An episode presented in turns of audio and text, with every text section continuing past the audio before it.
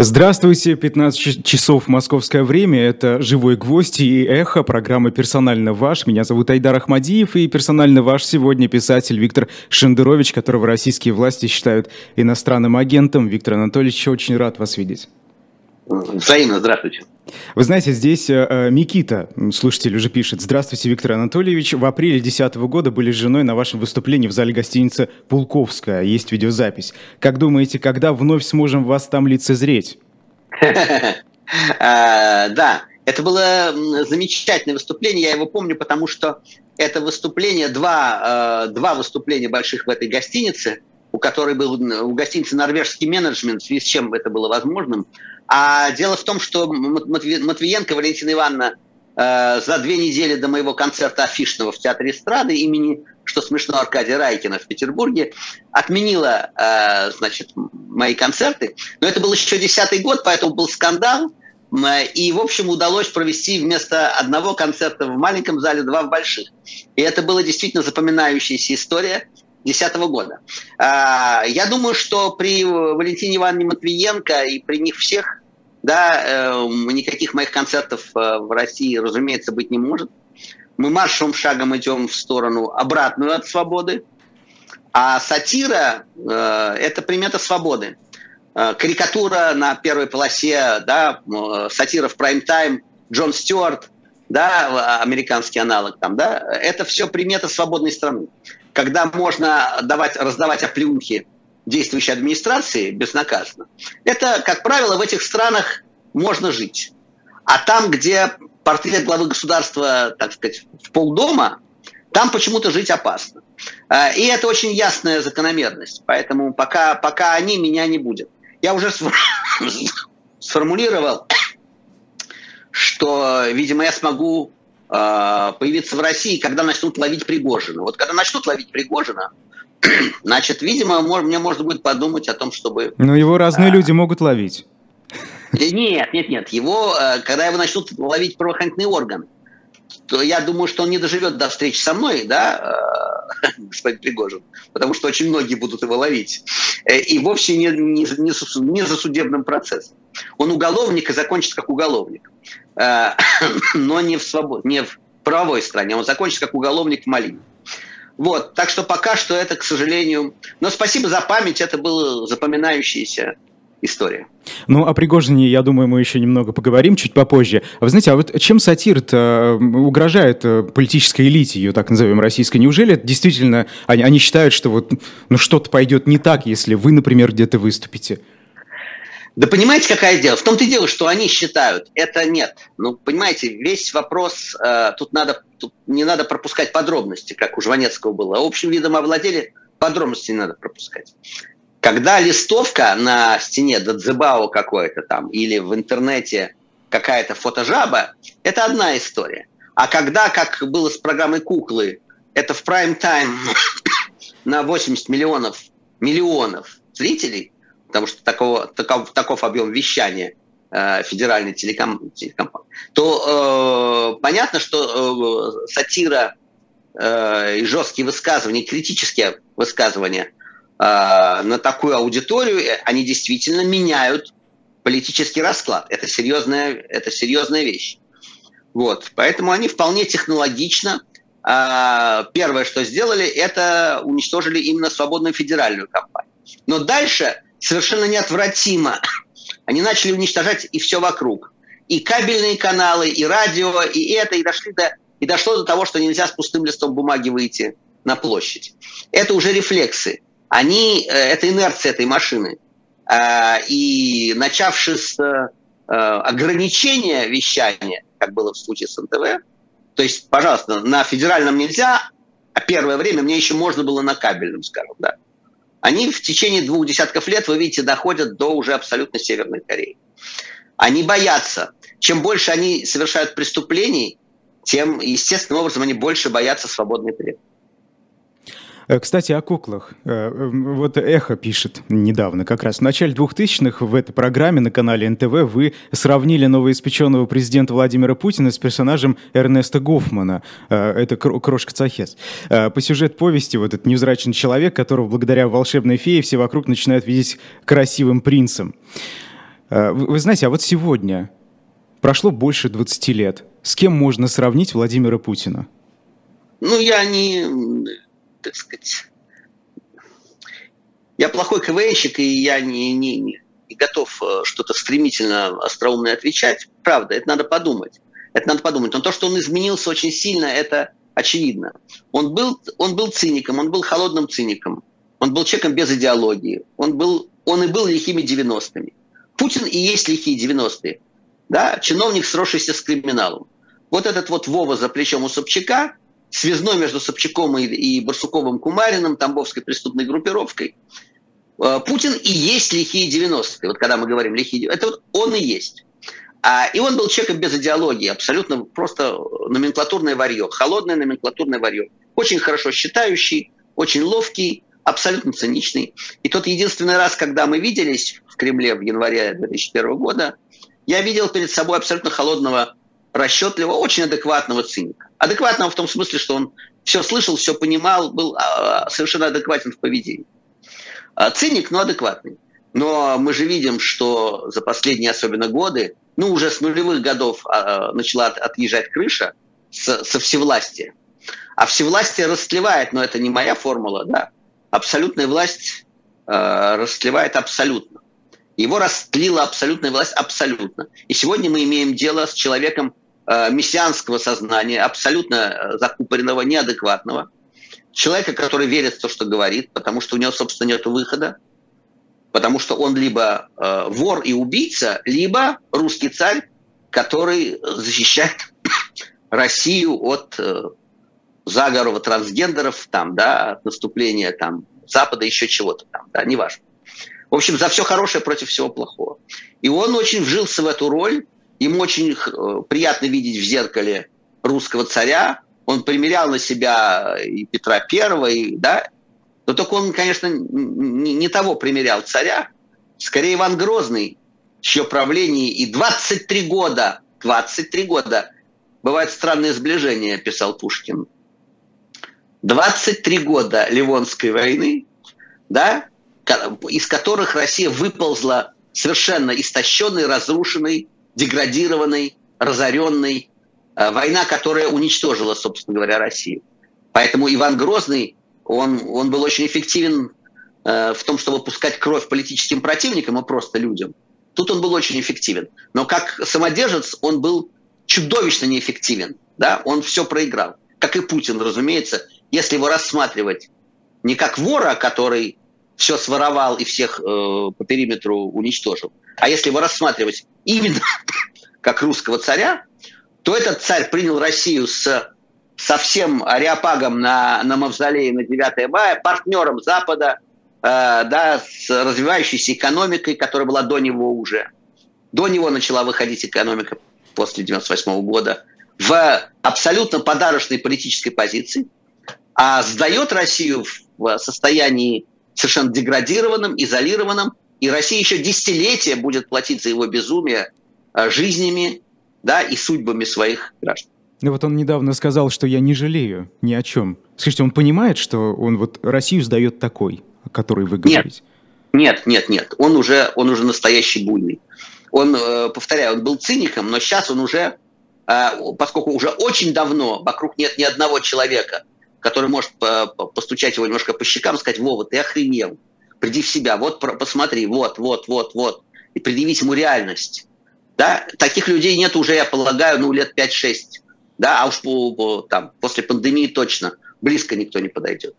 Поэтому он э, совершенно в закупоренном состоянии, и он э, внутри этой закупорки только то, что ему приятно.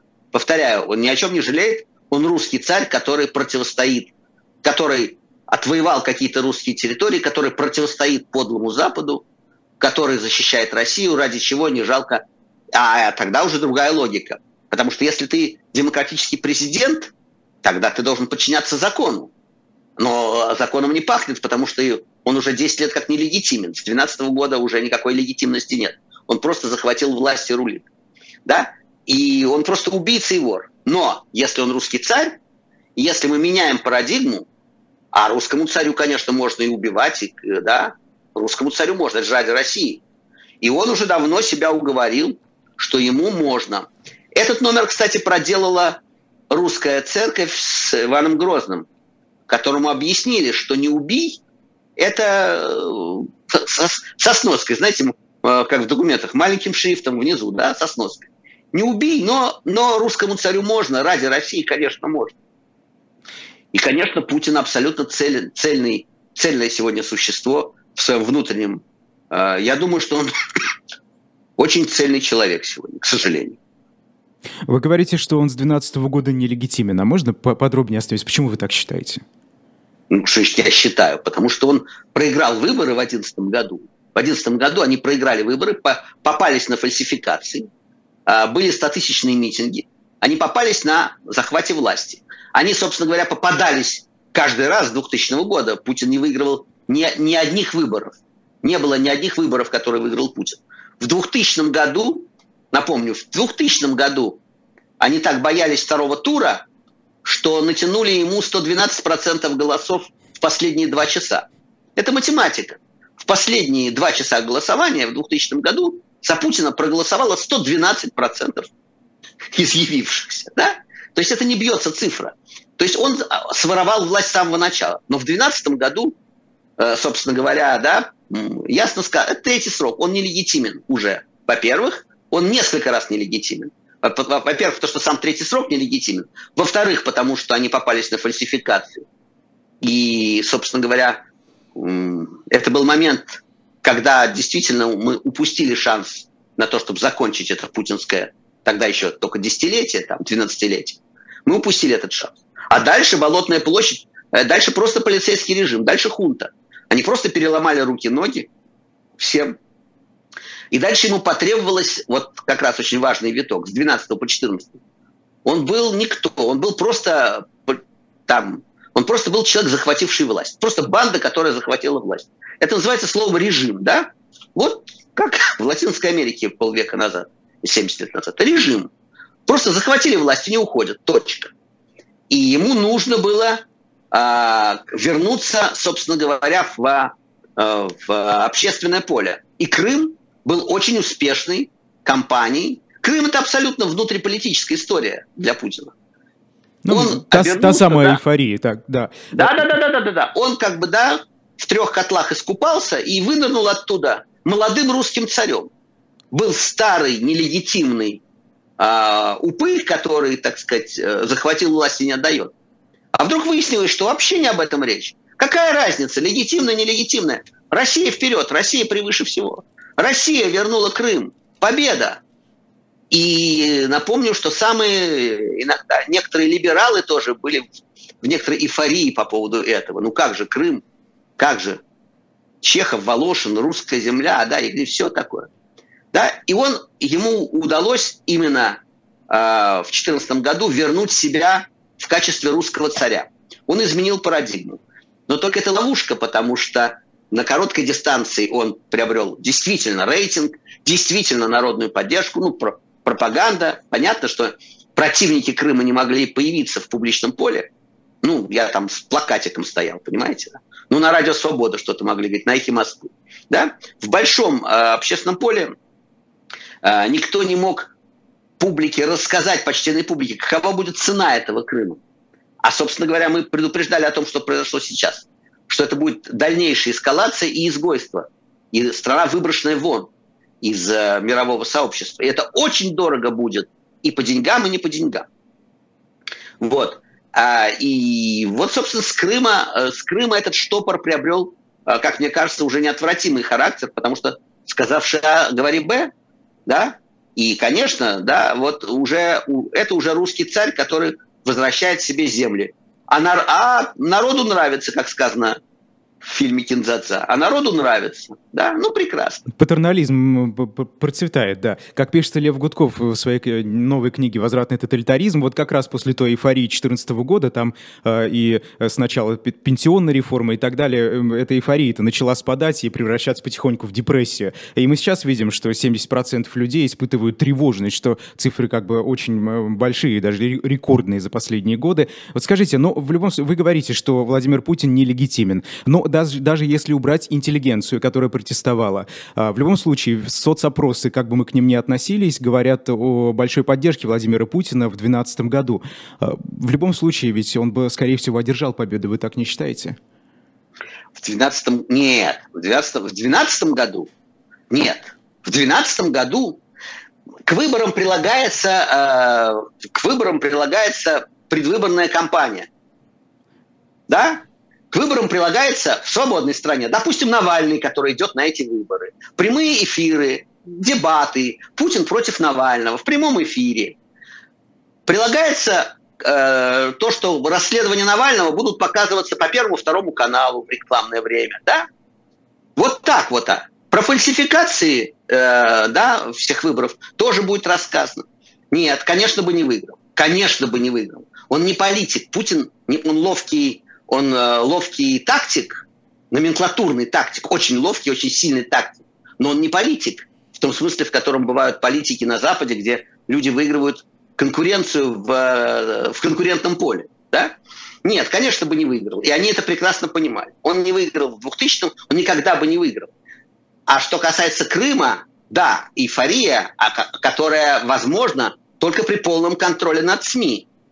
Потому что если бы в том же 2014 году были равные возможности по объяснению того, что Россия великая и всех победила, и объяснению последствий этого, вот чтобы там, да, Немцов и все остальные, чтобы мы объясняли, во что это выльется, эйфория бы снизилась уже тогда. Эйфория Э, и вот это вот крики Хайль, они э, прилагаются к абсолютно, э, к абсолютно, так сказать, завоеванному обществу с, с, с отсутствием какой бы то ни было информационной конкуренции. Конечно, первое, что сделал Гитлер, да, радиофицировал Германию, поставил одну геббельсовскую программу во все дома и запретил выключать. И через три года мы имеем гитлеровскую Германию. Это очень просто делается. Очень просто. И Путин тут ничего не изобретал. То есть очень важно понимать, что все-таки э, свободные выборы, настоящие выборы, это не только правильно подсчитанные голоса, а это в целом кампания, это процесс, да. Конечно. Да, это вот важно. Э, хорошо, вы, вы говорите, что Путин в 90-х э, годах человек без какой-либо идеологии. Скажите, вот сегодня, э, например, Колесников из фонда Карнеги недавно написал э, большую, достаточно и очень интересную статью о том, что сейчас формируется государственная идеология. Вот вы с этим согласны? Вот сегодня, на сегодняшнем этапе есть какая-то идеология, которая, э, которую действительно можно представить вот как структуру целостную? Нет, целостной там ничего нет. Она в целом описывается как ультраконсервативная. А, да? Э, то есть э, идеология, в которой, внутри которой там условный Охлобыстин, да, и, да, Охлобыстин, Рамсан Кадыров и Евгений Пригожин являются государственной элитой, да, ну тут no comments, как говорится. Э, в целом это ультраконсервативное. Но, но скорее всего можно говорить э, то есть они пытаются, они пытаются симулировать идеологию, но вы же видите, что даже война идет 8 месяцев, но за это время они несколько раз меняли поводы этой войны. Начиналось все с защиты русских, как вы помните, потом защищаем от трансгендеров, от того, а, а потом вообще мы не, не с Украиной воюем, то от украинского нацизма, да, то мы вообще с Америкой воюем, то, то с родителями 1-2, да, и так далее. Они все время, как наперсточники, меняют, все время крутят руками с наперстками. Все время шарик под другим наперстком. Мы не успеваем, но война идет, люди гибнут каждый день, по тысячам, сот, сотни людей гибнут. А повод для этой войны так и не выяснен. Ребят, мы, я напоминаю, ау, украинский нацизм с евреем-президентом, о чем мы говорим, да? А, да, вы договоритесь сами с собой. А, вы знаете, в том растленном состоянии мозгов, до которых довела 20-летняя а, вот эта, значит, 20-летняя пропаганда безальтернативная, в этом растленном состоянии, в, этом, в этом компосте, в который превращены мозги, уже можно особенно не заботиться. Им же никто не сделает замечания, никто не поймает на слове. То есть мы поймаем на слове в нашем эфире. Да? Ну хорошо. Это между собойчик. У нас с вами, надо понимать, да, что у нас с вами между собойчик а миллионы, десятки миллионов людей будут слушать Соловьева и Симонян. А, и в этом смысле они не боятся, что их поймают а, на, на лжи. Им это не грозит. И, конечно, конечно, они уже давно, они уже давно могут себе позволить э, не заботиться о том, чтобы концы сходились с концами недавно а, одно пропагандистское шоу, фрагмент посмотрел, ну, приходится, ты же журналист, а, и э, там, понимаете, гости договорились до того, что, ну, они сами как бы задают вопрос, а какая цель-то конечная, что мы сейчас Брюссель будем брать, один там сказал, и как-то все остальные, знаете, притихли так. Ну, никто не стал возражать, подтверждать. Вот скажите, а действительно они не понимают, они просто плывут по течению реки сейчас, те, кто за этим стоит, кто сейчас этим занимается? Посмотрите, тех, кого зовут на федеральные каналы, они не могут э, сказать ничего против Путина, да? но растет раздражение, потому что с их точки зрения, с точки зрения очень многих, кто, скажем, ну, по крайней мере, какой-то части людей, которые, ну, не циников, а действительно людей, ударенных на, на имперскую голову, да, они бы хотели брать Брюссель.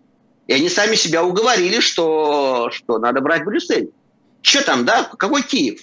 Давайте, давайте брать Брюссель. Мы, им же говорят месяц напролет, да, что мы воюем с Западом. Ну, давайте. Ну, давайте брать Брюссель. Я тут, кстати, рядом сейчас нахожусь. Хотелось бы посмотреть. А, да? Вот. А, поэтому их раздражение вполне искреннее, надо заметить. Вполне искреннее. А, и э, да, оно прорывается иногда в, в прямые эфиры.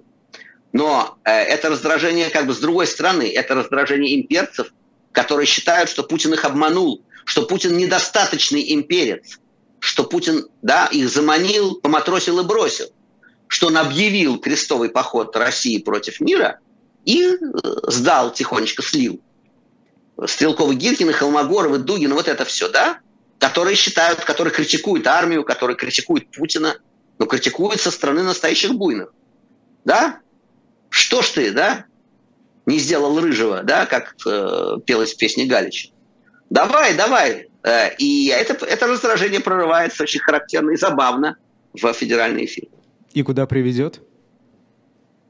Ну, понимаете, какая штука? Когда э, мать история э, значит, спустит в унитаз Владимира Владимировича, то вот тогда, и когда будет гуляй-поле, поскольку государство разрушено, государства российского сегодня нет, потому что есть, ну, есть просто территория ну, повторяю, там, где, там, где Кадыров и Пригожин, да, э, там, где Кадыров и Пригожин рулят фактически в открытую э, и делают то, что они делают совершенно безнаказанно, это уже не государство.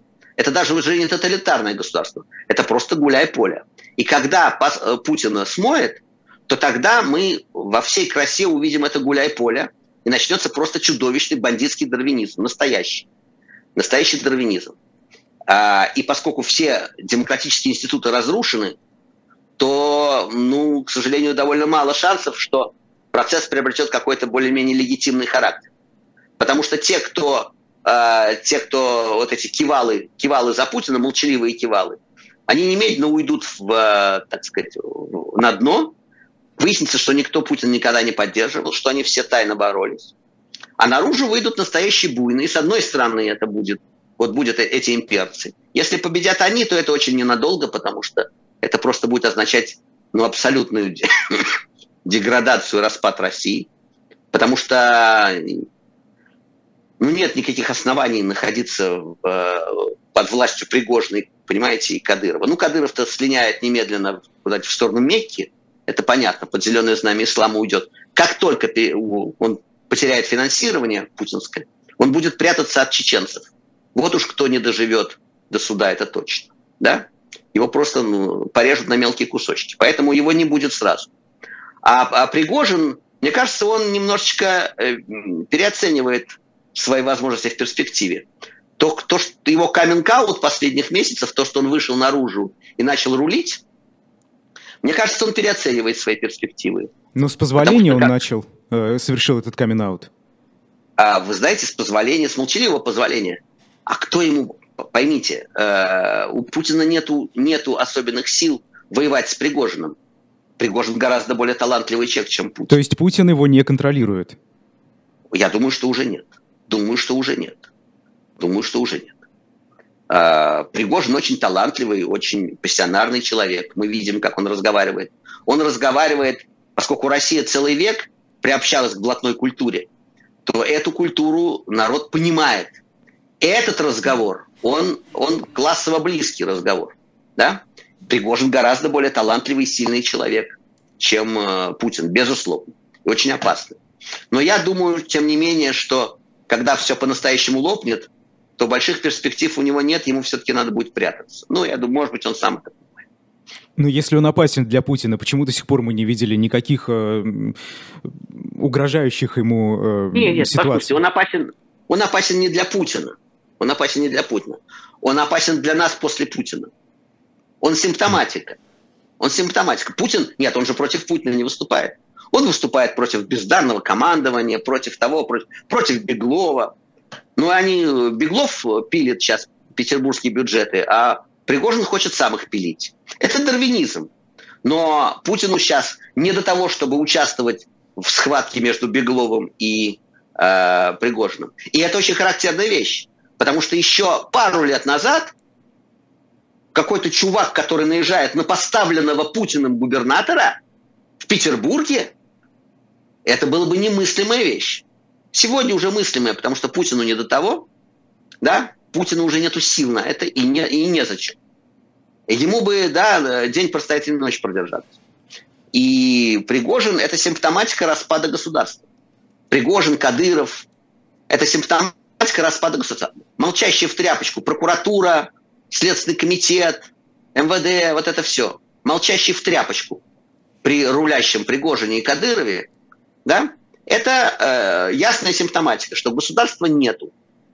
Есть просто малина, которая рулит по понятиям на подведомственной территории. Они захватили эту территорию и рулят. Ничего легитимного нет. После голосования на пеньках, обнуления этого, ничего легитимного. В Конституции нету легитимного. Потому что, собственно говоря, где Конституция? Это что, вот это то, что мы на, на пеньках принимали во время пандемии? Это обнуленное? Не смешите меня. Сегодня нету законов никаких. Сегодня есть просто э, вот малина, которая пока контролирует территорию. И у которой есть возможности класть вниз лицом, прессовать. Вот чем заняты все эти следственные комитеты? Вот Мишу Кригера, да, положили вниз лицом, арестовали, да, активиста. Михаила Кригера, одного из самых честнейших людей, которых я знаю, просто уникальных человеческих качеств человека. Он не политик, он активист, всего лишь активист. Человек, который 20 лет напролет, совершенно безукоризненная репутация да, э, демократического активиста. Вот его положили. А, за, а зачем его класть лицом? Э, как, какое дело до него-то? Потому что это уже работает машинка. Послушайте, те, кто его кладут лицом, а их было человек 20, они не хотят идти воевать на Луганское направление, на Херсонское направление. Они должны показывать свою нужность Путину. И они показывают свою нужность Путину. Вот они положили вниз лицом опасного оппозиционера. Вот, посмотрите, мы нужны вам. Не отправляйте нас на фронт, мы вам нужны. Платите нам зарплаты за нашу работу. Вот мы какие, с палками, с наручниками. Положили Мишу Кригера лицом вниз. Вот мы какие. Нужны вам, Владимир Владимирович. Это уже идет дарвинизм. А, да, такой, э, они просто не хотят воевать. Они хотят, чтобы э, да, это пушечное мясо, которое они наберут, то же самое военкомы. Никто же не хочет сам воевать. Он сдаст план по мясу, по пушечному, и сам останется на хлебной должности. И вот и все. Поэтому тут более-менее все понятно. Нет, конечно, Кригера, э, отмашка по Кригеру дана не, не из Кремля. Есть несколько человек, которыми, на которые были отмашки из Кремля. Это, конечно, это, конечно, Навальный, это, конечно, Яшин, Карамурса. Это враги, политические враги такие, да, именно в политической структуре. А по Кригеру откуда? Триггера, повторяю, он не, он не, он никакую не партию, не, да, не движение, он просто, он просто политический активист. Он ездил по Москве на машине, на которой написано «Я враг Путина». Это просто свободный человек. Свободный человек, который высказывает свое мнение. Он проводил благотворительные вечера в Сахаровском центре. Он собирал на политзаключенных. Он совершенно безукоризненной человеческой репутации. И это просто работа вот этих вот дармоедов, которые показывают, что они, что они, да, они на, они на страже, они на стреле.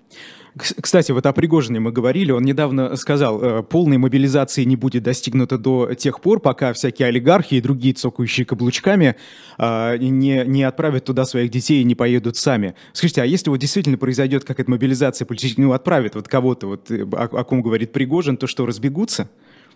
Смотрите, во-первых, Пригожин, э, это, это его, так это заявление ясно указывает, что он вышел в большую политику. Это такой популизм. Он говорит то, что приятно слышать народу. Это разжигание классовой розни в чистом виде, да? Это он, вот, он выходит в большую политику. Он политик уже. Он не просто вор и уголовник и убийца, а он политик, который делает очень важные политические заявления. Очень беспроигрышные политические заявления. Что же касается э, вашего вопроса, то генералу Лебедю приписывается фраза, что если бы можно было на войну отправить э, детей тех, кто ее развязывает, то война бы закончилась в течение недели. Ну, разумеется, разумеется. Они воюют, да, они решают свои бизнесовые и политические задачи, да, а, а собственно, для того, чтобы гибнуть, есть пушечное мясо.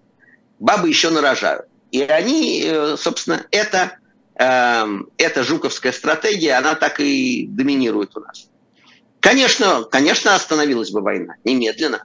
Своих детей жалко. Но их дети все в «Газпромах», «Лукойлах», они все уже при должностях, они потомство. Это боярство. Это, это новое боярство. Дети Патрушева, Бортникова, все, Ивановых всех. Это новое боярство. Они уже на, на хлебных местах. Да? Так что, разумеется, война не будет остановлена прежде всего именно потому, что воюют другие. Э, Владимир Пастухов тут э, предложил называть э, внутриэлитную ситуацию грызней, а не расколом. Вот как вы думаете, это уже раскол или пока грызня? Ну, Пастухову точно виднее, он политолог и очень хороший политолог. И, увы, к сожалению, грызня. Я должен с ним согласиться, очень точное замечание. В том смысле, что раскол все-таки предполагает раскол, э, ну, некоторые, некоторые последствия. А грызня – это нечто такое, да, коммунальное, кухонное, то, что будет продолжаться. Да, это дарвинизм. Это дарвинизм. Они просто друг друга подъедают. Это саванна, да? Вот, да, кто кого съест, кто, кто, кто, кто первый успеет. А, да, к сожалению, это грызня. А раскол, когда мы говорим о расколе, надо понимать, что это раскол все-таки больше свойственен э, свободному миру, политическому миру, там, где есть политические инструменты. Вот есть партия, да, которая идет на выборы, вот республиканская в прошлый раз, да, и вот есть Буш, и кто-то считает, что надо поддержать Буша, потому что он идет от республиканской. Кто-то считает, что Буш дискри... э, не Буш, э, Трамп, конечно, простите, э, Трамп. А кто-то считает, что Трамп дискредитирует, э, так сказать, идею, да. И вот тут может быть раскол какой-то. Но это раскол в э, работающей политической системе. Понимаете? А в нашем случае, да, ну, политической системы нет. Поэтому это, скорее всего, действительно грызет. Mm-hmm. Ну, вы знаете, просто создается ощущение, что вот эта самая грызня — это такая пилюля, которая позволяет избежать внутриэлитных заговоров, заговоров, например. А, может быть, это выгодно как раз э, Путину, ну, как кукловод. Вот эти грызутся ну, с этим, зато нет. не против него, зато да, не объединяться. Разумеется. Да, разумеется, нет, это он умеет. Я уже говорил, он да, номенклатурно-тактически, он очень сильный тактический игрок. Стратегически он все проиграл для России. Как президент России он катастрофа. Как э, пахан, он вполне эффективный пахан. Хорошо, о Пригожине немного вот просят прокомментировать. А, дело в том, что э, и тут э, пресс-служба компании «Конкорд» Пригожинская сообщает, что вы э, якобы добровольно исполнили решение суда по делу о клевете и перечислили полтора миллиона рублей на счет Евгения Пригожина. Прокомментируйте, пожалуйста, правда это? Да, э, да, э, я как я, я собирал деньги, э, так сказать, объявил сбор, 100 а тысяч рублей заплатил я, остальную сумму, э, остальная сумма была собрана, так сказать, моим сбором. Э, добровольно это очень дивно звучит в, в контексте, потому что э, собирал бы я не собирал, так сказать, у российского у Российской Федерации вполне были возможности, да, можно было арестовать мою квартиру, да, счетов у меня таких, так сказать, нету в России, да, но квартиру можно было арестовать, да, и, и продать, и компенсировать Пригожину, да, заплатить штраф. То есть это не было добровольным, это не было добровольным. Эти деньги были бы выплачены Пригожину из моих денег э, так или иначе. Вот. И я, я, так сказать, как и в прошлый раз, в случае с депутатом Васильевым. То дело уже лежит в Страсбурге. Это тоже уже по пути к Страсбургу. Да? Я объявил складчину. А складчину я объявил, потому что я, э, так сказать, собираю себе не на, не на карточный проигрыш, а я этот штраф получил как общественная фигура за общественные действия. И я даю, дал возможность людям выразить поддержку мне, как и в прошлый раз, с э, депутатом Васильевым, поддержку мне в моей, э, так сказать, моей работе. И тысячи людей вполне радостно и, благорад, и благородно и благодарно, э, так сказать, поддержали меня. Поддержали меня. Никакой добровольности речи не идет, потому что, повторяю, эти деньги все равно были бы так или иначе выплачены Пригожину. Mm-hmm. Ну вот сейчас эта сумма будет направлена в Лигу защиты интересов ветеранов локальных войн на оказание помощи участникам боевых действий. То есть, я правильно понимаю, из-за собственности в России вы решили все же? Что я решил? Еще раз, ребят, эти деньги, да, после решения суда, до падения путинского режима, до того, как начнут ловить Пригожина самого, да, и до того, как это, это дело, так сказать, да, ну, до, до появления государства в России нормального, а не бандитского, да, эти деньги были бы выплачены с этого сбора или с моей квартиры, они были бы выплачены Пригожину. А то, что он пиаровски, очень эффектно, да, э, вытирает ноги о, о меня, о том, что мои деньги пойдут там. Это мы не знаем, какие деньги пойдут, да, и куда. Мы имеем дело с вором, и не стоит ему особенно верить. Но то, что он очень технично это использует, да, конечно. Хорошо, но вот вы э, продолжаете, как бы не меняете риторику в отношении него, а если еще раз прилетит подобные иски, опять штраф, вы тоже будете собирать или нет? А, вы ему подсказываете, да? Нет, нет, Спасибо, нет, я задаю да. вопросы из чата. Я, у нас персонально ваш, да, поэтому Бог вот даст день, транслирую. Бог даст день, э, да, Бог даст день, Бог даст пищу. Да, хорошо. Э, вы, вы знаете, а сегодня же 4 ноября. День да. народного единства. Вы знаете, я, я поговорил с э, да, достаточно для меня большим количеством людей. Я, я просто спрашивал, а что такое День народного... Вот в честь чего? Почему 4 ноября? И люди говорят, ну, а мы не знаем, это, это же выходной, это ну как, как его праздновать, да, вот такое отношение у большинства, на мой взгляд, конечно. Они ответили, они ответили исключительно правильно. Это выходной. Нужно было выбить из-под коммунистов 7 ноября, нужно было отменять, а народ-богоносец привык отдыхать в начале ноября. И от, отменять, э, отменять, простите, выходной день – это себе дороже. Поэтому нужен был альтернативный праздник. Они подогнали под ответ, потому что 4 ноября вообще ничего не было, там 1 ноября было, да, и вокруг было. Они подогнали, им, э, им нужно было, чтобы это вот поляки, да, выгнали поляков.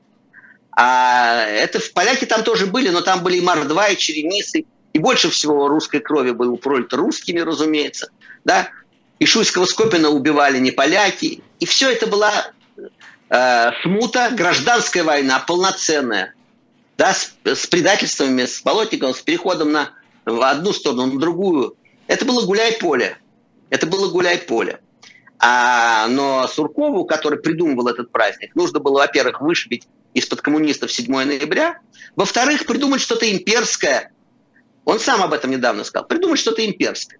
Вот он придумал что-то имперское, да? А то, что подогнали, то, что все это на, на вранье, э, так сказать, традиционно держится на вранье, что даже не подогнали под число, ну так а кто их поймает? Ну, ну да. Ну, а очередной подлог. Но главное, что им нужно было, поляков погнали, понимаете, поляков. Мы воюем с блоком НАТО. Россия, которая погнала вот э, кого-то Запад.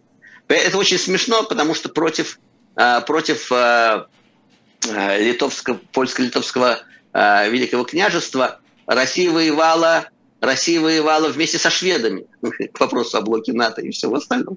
И даже отдали, отдали крепости, были территориальные уступки огромные, да, и шведы там наемников присылали. Это была кровавая, абсолютно циничная резня, которую теперь, из которой теперь сделали вот это вот там большое народное патриотическое о котором, впрочем, как вы справедливо заметили, никто не про который никто не в курсе. Ну, то есть приспособили историю, вы имеете в виду, под себя а просто. в очередной раз подогнали. приспособили историю под Но себя. Но мы сейчас тоже, ведь это достаточно часто слышим, что во времена а, Великой Отечественной Россия, Советский Союз воевал против всего, всей Европы, чуть ли там не против всего мира. вот эта риторика. Мы уже говорили, а, когда э, у тебя есть монополия на информацию, то можно и такое. На улице остановить сегодня, да, спросить, против кого мы воевали в Великую Отечественную войну, во Второй мировой войне, я думаю, что половина скажет, что против Америки и Англии. Я думаю, что уже да. Конечно, против. О том, что это были союзники, о том, что э, сотни тысяч э, да, э, американских, английских, австралийских солдат, канадских погибли в той войне, в том числе моряков Северного конвоя, которые обеспечивали наших бойцов, да, рискуя своими жизнями и погибая. Об этом речи нет. Об этом никто не, сейчас не вспомнит. Это не модно. Это не модно. Это все бессовестно, конечно, совершенно бессовестная история. Но, впрочем, о чем мы говорим.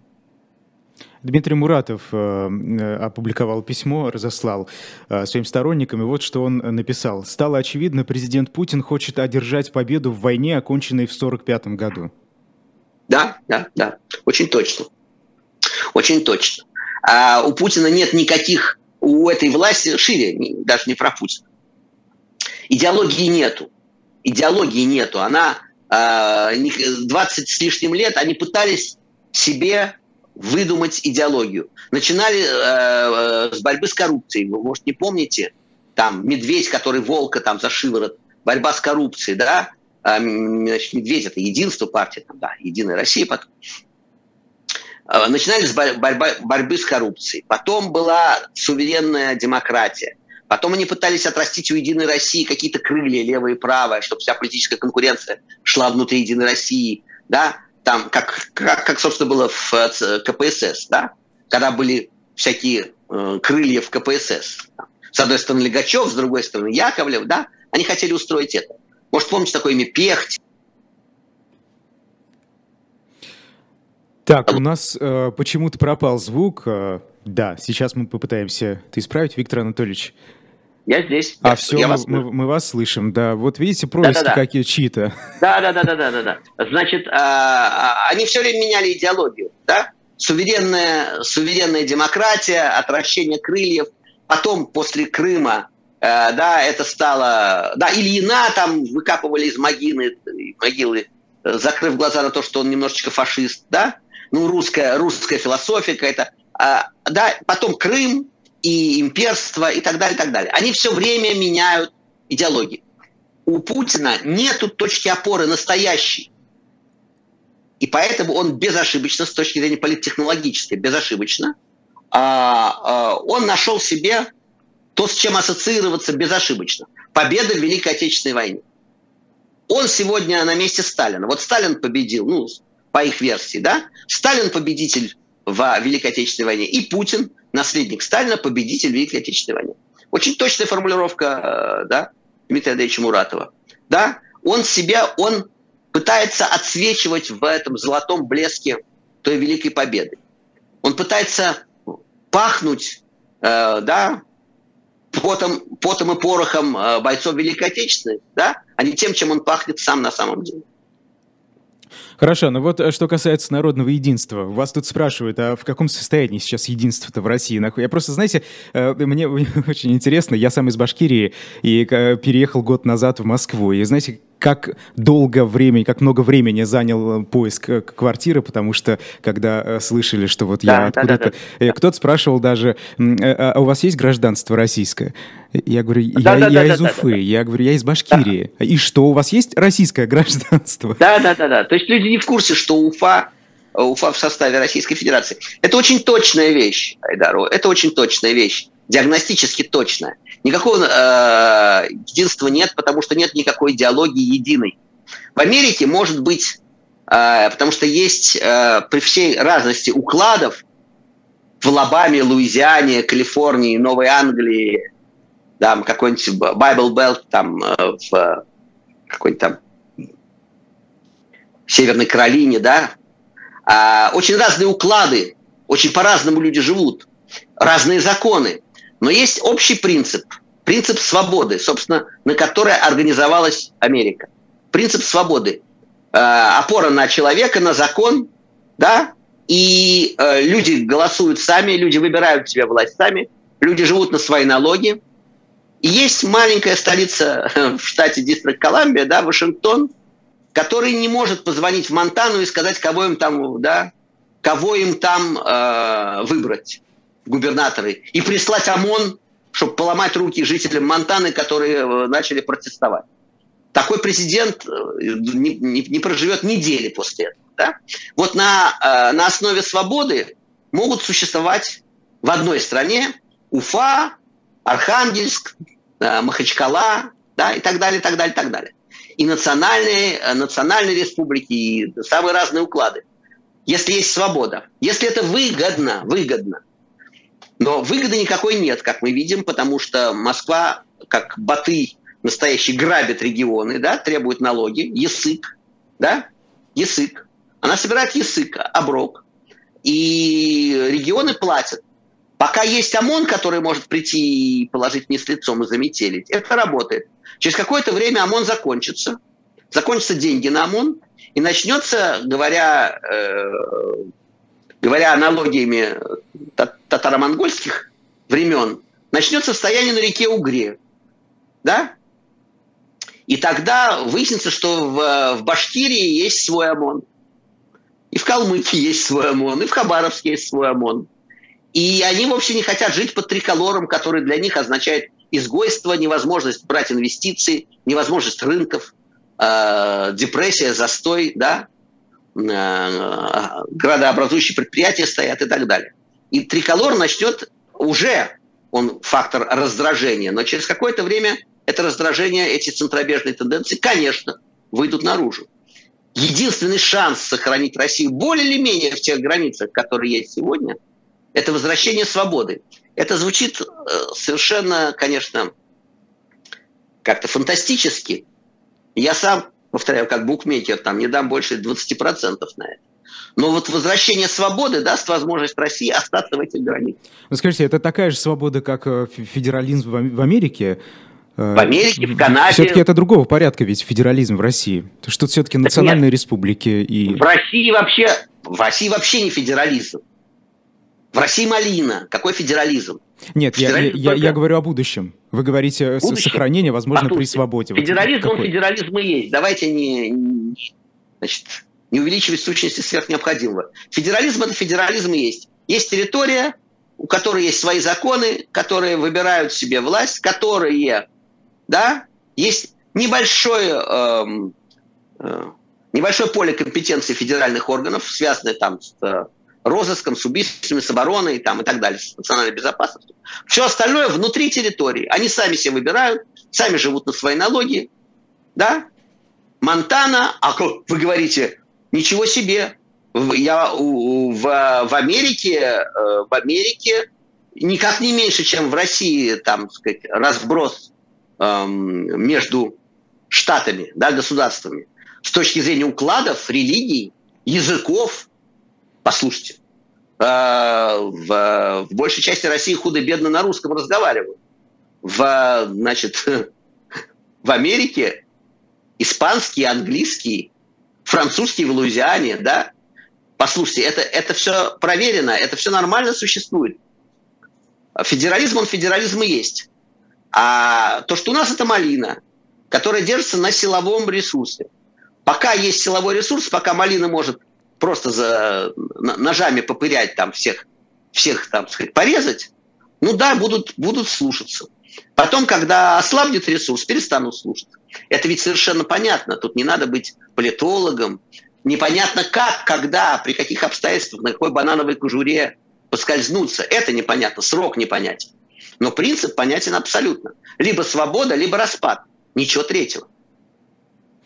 А, в интервью Deutsche Welle вы как раз э, говорите, вот сейчас процитирую вас, «Украина как государство выживет и будет европейским, а хуже всего на выходе на длинной дистанции придется именно России. Россия будет восстанавливать и выплачивать репарации, Россия будет лежать э, на обочине мира».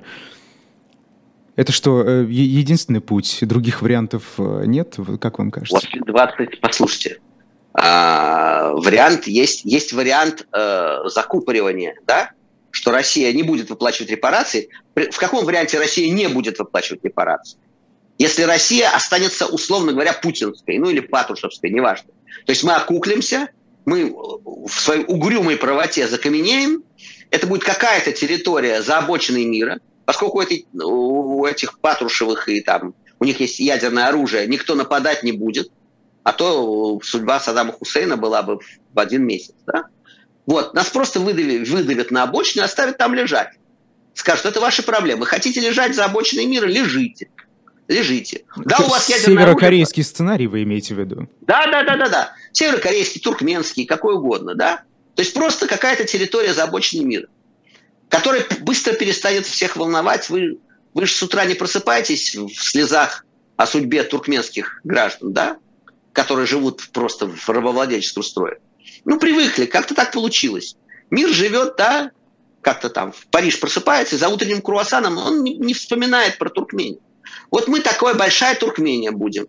Без ресурсов, без рынков, без инвестиций, просто будем гнить. И это, тогда нам не надо выплачивать репарации, но у нас не будет и денег ни на что.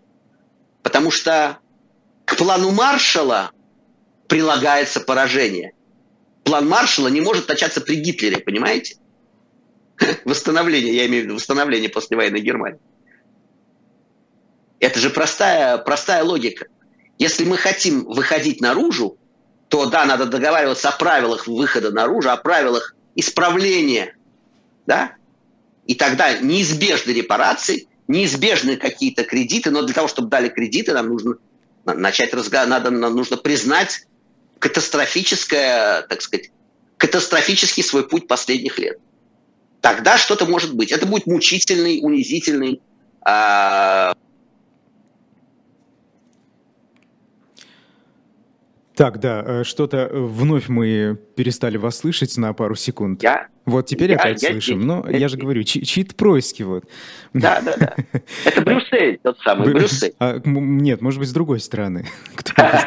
Почему Брюссель? Он, пожалуйста, у нас и тут хватает. А, Виктор Андреевич, э, вы знаете, вот тут э, вас просят прокомментировать протест мобилизованных в Ульяновске. Насколько он потенциален вообще, вот этот лок локальный пока протестный очаг? А, люди начинают задумываться или что? Ну вот я, я же добавлю просто, они там не по идеологическим э, этим причинам-то протестуют, да, потому что им деньги не выплатили. Вот как вы оцениваете да. это? Ну, слушайте, ну, все деградировало до А, Виктор Анатольевич, да, происки а. продолжаются. Можете, пожалуйста, заново начать ответ, потому что да, мы да, не да. слышали. Да, это, это Миша Кригер, арестованный в Москве, протестовал по идеологическим причинам, потому что он против войны и против Путина. Да, и его кладут вниз лицом. А эти люди, да, им не выплатили, они готовы убивать, но они хотят, чтобы за это платили им деньги. Они готовы даже гибнуть сами, но хотят, чтобы потом заплатили деньги семьям. Это такое э, вполне понятное холопское представление о, о, о себе, о своей жизни. Что касается потенциальной силы этого протеста. Понимаете, какая штука? Я уже говорил об этом. Если бы были механизмы изменений, политические механизмы, если была какая-то оппозиционная партия, была бы, были бы свободные СМИ. То есть легальные инструменты, да. Ну угу. да, ну вот смотрите, вот есть этот протест, о нем рассказываются, о нем рассказывают по телевидению,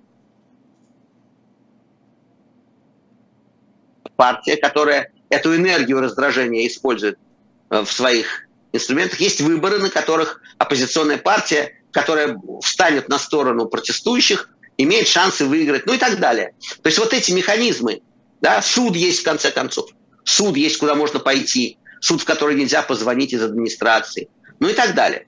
Там, где есть эти инструменты, там такого рода протесты могут выйти в политическую плоскость через какое-то время. Да? Через какое-то количество шестереночных передач. Вот. А так это все будет решено по понятиям.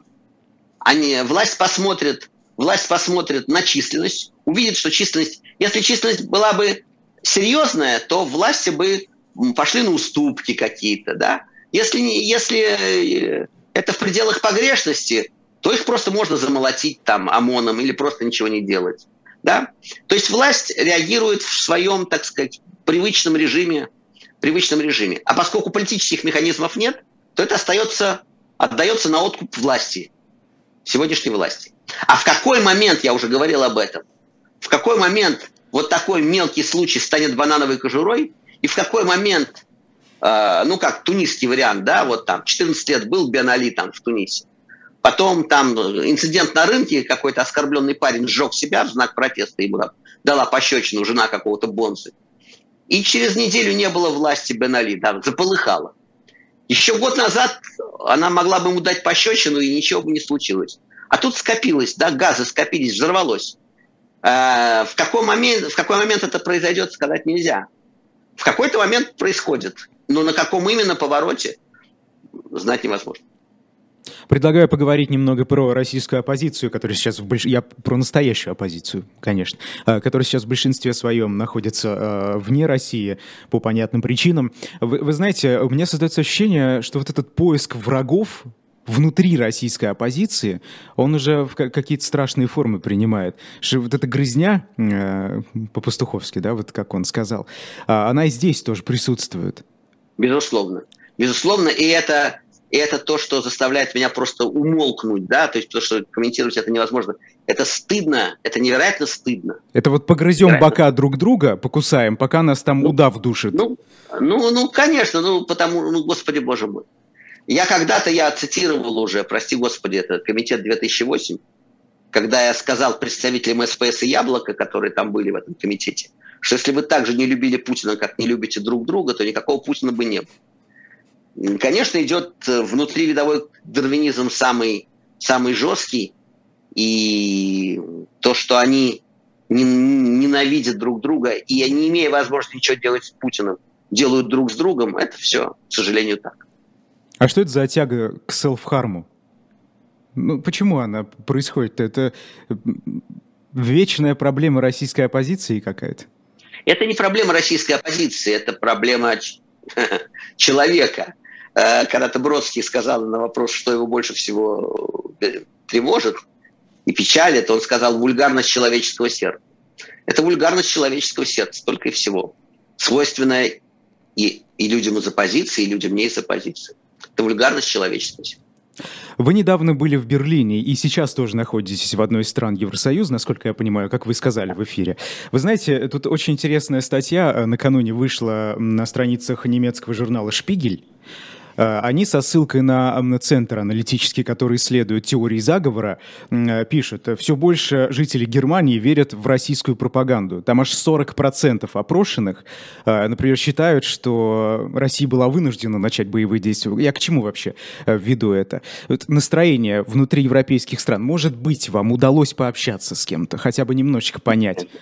Нет, нет, нет, я же общаюсь все-таки с, с русскими по преимуществу, да, и в Берлине я общался с э, Максимом Курниковым Екатериной Шульман, да. Я не общался с европейской, с европейской элитой.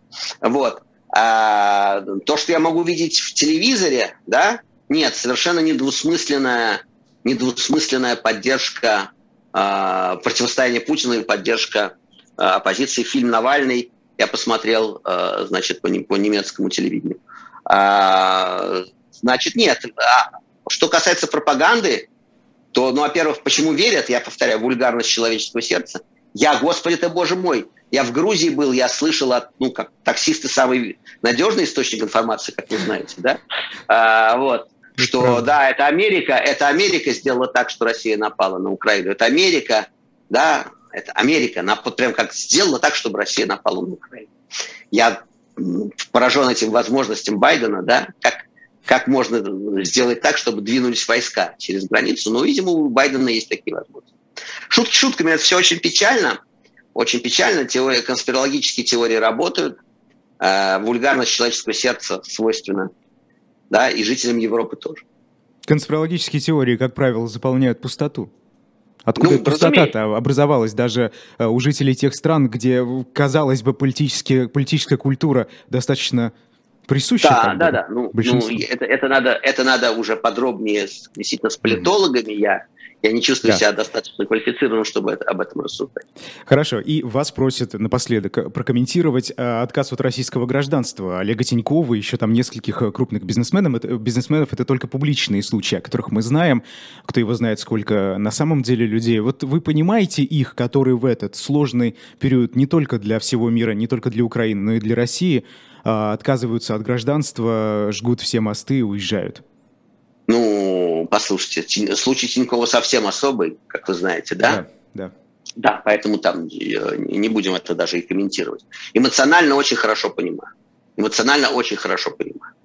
А если у тебя нету планов возвращаться, то да, я, я это эмоционально очень хорошо понимаю. Собственно говоря, должен сказать, что мое решение в 2020 году после обнуления получить израильское гражданство было с, отчасти связано с тем, ну, изменилось мое отношение к Израилю за многие годы, я уже писал об этом, но связано было и с тем, что я захотел быть гражданином какого-нибудь просто приличного государства, нормального государства. Понимаете, потому что Россия – это уже малина, это просто не государство. А дальше уже, э, дальше уже подробности практического, да, практического свойства, там, приехать, не, при, не приезжать, не приезжать, там, недвижимость, счета и так далее. У Тинькова э, одна ситуация, у меня, видимо, другая. Это совсем разные вещи. Спасибо огромное. Персонально вашим сегодня был Виктор Шендрович, писатель. Меня зовут Айдар Ахмадеев. Сразу после нас на «Эхе» и «Живом гвозде» Николай Сванидзе в особом мнении э, с Ксенией Лариной. Так что оставайтесь в эфире. До свидания. Спасибо. Айдар.